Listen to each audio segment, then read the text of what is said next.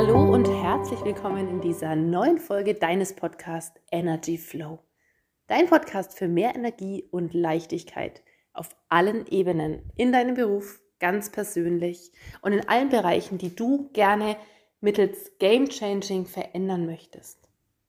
Und in diese Folge springe ich rein mit einer super Erfolgsgeschichte heute Morgen direkt. Meine erste Klientin heute Morgen, ähm, die ist im Mentoring bei mir, vier Monate lang aktuell, weil sie richtig powern möchte. Und die letzte Sitzung hatten wir in der vergangenen Woche, da ging es um das Thema Ordnung und ähm, Beziehung. Denn in ihrer Beziehung ist das Thema, dass sie das Gefühl hat, was sie nicht macht, das bleibt einfach liegen. Also wenn sie nicht alle Stricke und Fäden in der Hand hält, wenn sie nicht dann aufsteht und die Pakete zur Post bringt oder die Briefe aussortiert oder die Wäsche macht, dann bleibt es einfach liegen. So. Und daran haben wir letzte Woche gearbeitet. Natürlich ist auch dieses Thema alles in ihr, denn du erschaffst dir deine Realität, deine Lebenssituation in jeder Form einfach selber. Was ihr am Anfang nicht klar war, weil sie sagte, hey, was habe ich damit zu tun, wenn er doch einfach nicht aufräumt? Ich bitte ihn doch schon drum und er macht es einfach trotzdem nicht.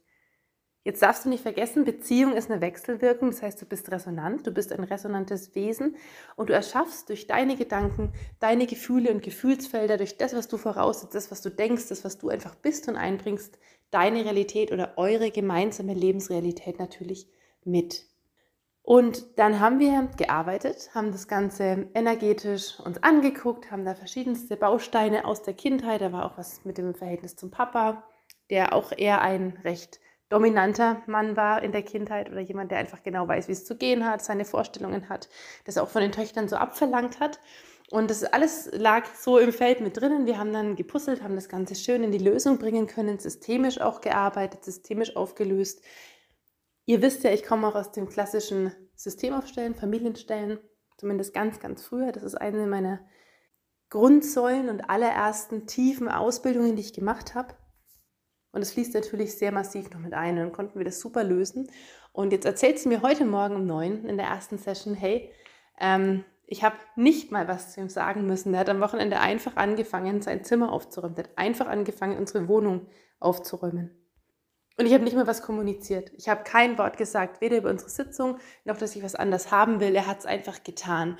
Und so funktioniert Energie oder energetisches Lösen, energetisches Arbeiten und Transformieren. Und wie funktioniert das? Warum funktioniert das Ganze so?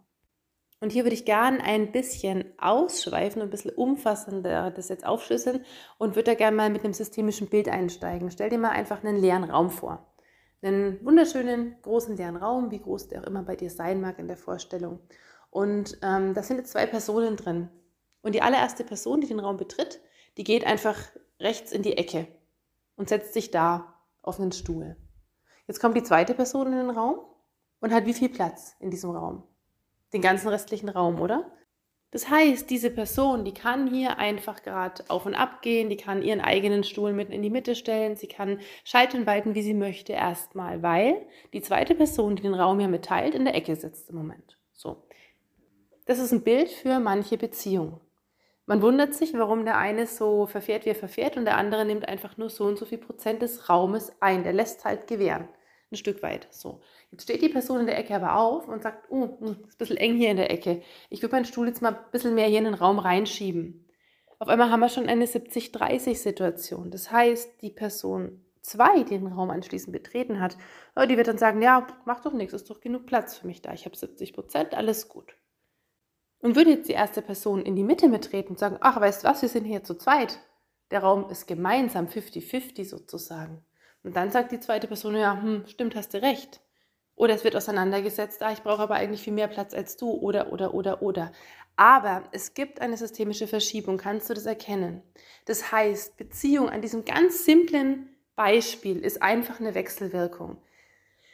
Wenn der eine Mensch nur so und so viel Prozent des Raumes beansprucht, es gibt energetisch gesehen kein Vakuum, dann füllt es irgendwas anderes. Wenn du ein Glasrand voll gießt und es ist bis zum Rand oben Wasser mit Wasser voll, dann kann da nichts anderes drin sein, keine Luft. Und wenn du was reingießen willst, zum Beispiel Limo, dann wird sich das vermischen und das andere Wasser fließt über. Das ist einfach so. Wenn du hingegen abtrinkst, dann ist da auch kein Vakuum und kein Nichts an der Stelle, wo vorher Wasser war. Da ist dann einfach Luft. Das heißt, die Luft füllt dieses Vakuum instant. Und so ist es auch energetisch gesehen, zum Beispiel in Räumen, in Beziehungsräumen, in Familienräumen. In Familien zum Beispiel gibt es dann mehrere Beziehungsteilnehmer, vier, fünf, je nachdem, wie groß die Familie ist oder ob wir auch die Herkunftsfamilie mit einbeziehen wollen. Und hier ganz alleine, darum nehme ich das Beispiel, das dockt sehr schön an. Mit diesem Bild habe ich auch mit meiner Klientin nämlich gearbeitet. Hier geht es einfach zunächst mal um was ganz Räumliches. Wie viel Prozent, wie viel energetischen Anteil an diesem Beziehungsfeld übernimmt der jeweilige Beziehungspartner. So. Und natürlich ist es auch ein Sinnbild zum Beispiel für Beziehungsmuster, die sich einschleifen. Zum Beispiel in ihrem Fall, im Falle meiner Klientin, dass sie sagt, unsere Beziehung, die geht schon so und so viele Jahre und es ist einfach eingeschliffen. Ich habe das schon oft diskutiert, oft versucht zu ändern. Es hat sich noch nie geändert. Dass wenn ich es nicht mache, ändert sich gar nichts. Das heißt, ich führe 90 bis 95 Prozent unseres Haushalts und der andere entspannt sich eben in diesem Raum, beziehungsweise produziert er mehr Chaos als weniger, weil er weiß, es wird weggeräumt. Es funktioniert so gut. So, und jetzt bringt es natürlich nichts, aus der Energie, aus dieser energetischen Situation heraus einfach nur zu kommunizieren, hey, ich hätte es gern anders, mach das mal anders. Warum? Weil dieses Muster einfach schon lange aufgebaut ist. Es gibt gute Gründe, warum das in dieser Beziehung so funktioniert oder bis zu diesem Moment funktioniert hat. Und jetzt wird spannend, denn jetzt gehen wir an die Stelle hinein ins System und gucken da genau, was fließt hier wie zusammen, was veranlasst dann dich, so und so zu handeln, was macht es mit dir, wenn der Chaos wäre. Und dann gehen wir hier in diese Systeme, in Glaubensbereiche, in Überzeugungen, in seelische Ebenen. Aber auch in genetische und familiäre Muster, denn zum Beispiel Ordnungsliebe ist natürlich auch was, das haben wir irgendwo gelernt. Beziehungsweise meine Klientin hat es von der Mama einfach gesehen. Die sagt, die Mama macht auch alles für den Papa und Hauptsache der Papa ist froh, dann geht es der Mama auch gut. Und diese Idee, diese Idee, sich da für die Beziehung förmlich aufzugeben und zu 100% einzubringen, Hauptsache dem Partner geht's gut, das macht natürlich auch wieder was mit dem Kind. Das kriegt ein Kind vorgelebt und es wird es eben so nachleben und wird im Zweifel dann energetisch in die Position treten, dass sie sagt, hm, naja, bevor es keiner macht, mach's halt ich mir geht es damit zwar nicht gut, aber mir geht es besser, als würde ich es liegen lassen, weil ich bin einfach ein ordnungsliebender Mensch. Ich möchte das gern so haben. Und deswegen räume ich es eben weg. Und beim Partner kommt natürlich an, ja, alles Paletti, das funktioniert eigentlich gut, weil es stört sie ja eh und dann räumt sie das weg. Und wenn wir jetzt hier was ändern wollen, nachhaltig und wirklich wirkungsvoll, dann gilt es, das von innen zu tun. Denn wenn sich in dir diese Konstellation entflochten hat und da einfach eine Klarheit ist anstelle dieser Situation, ah ja, dann mache ich es halt oder was sich da so innerlich im Einzelnen bewegt und befinden möchte. Jetzt ist da eine Klarheit auf einmal. Wir haben eine Stunde gearbeitet, maximal, und sie hat es noch nicht mal hinterher mehr diskutiert oder kommuniziert. Es war schlichtweg in ihrem Energiesystem, in dem Energiefeld, in ihrer Resonanz zu lesen, hier hat sich was verändert Bitte ändere auch du das, beziehungsweise es hat sich für den Beziehungsraum längst verändert. Symbolisch der Mensch, der vorher in der Ecke saß, ist aufgestanden, hat den Stuhl irgendwo nach vorne in die Mitte geschoben und jetzt ist hier schon mal ein 60-40-Verhältnis. Und der andere merkt auf einmal, huch, ähm, oh, okay, na, dann, dann halt anders.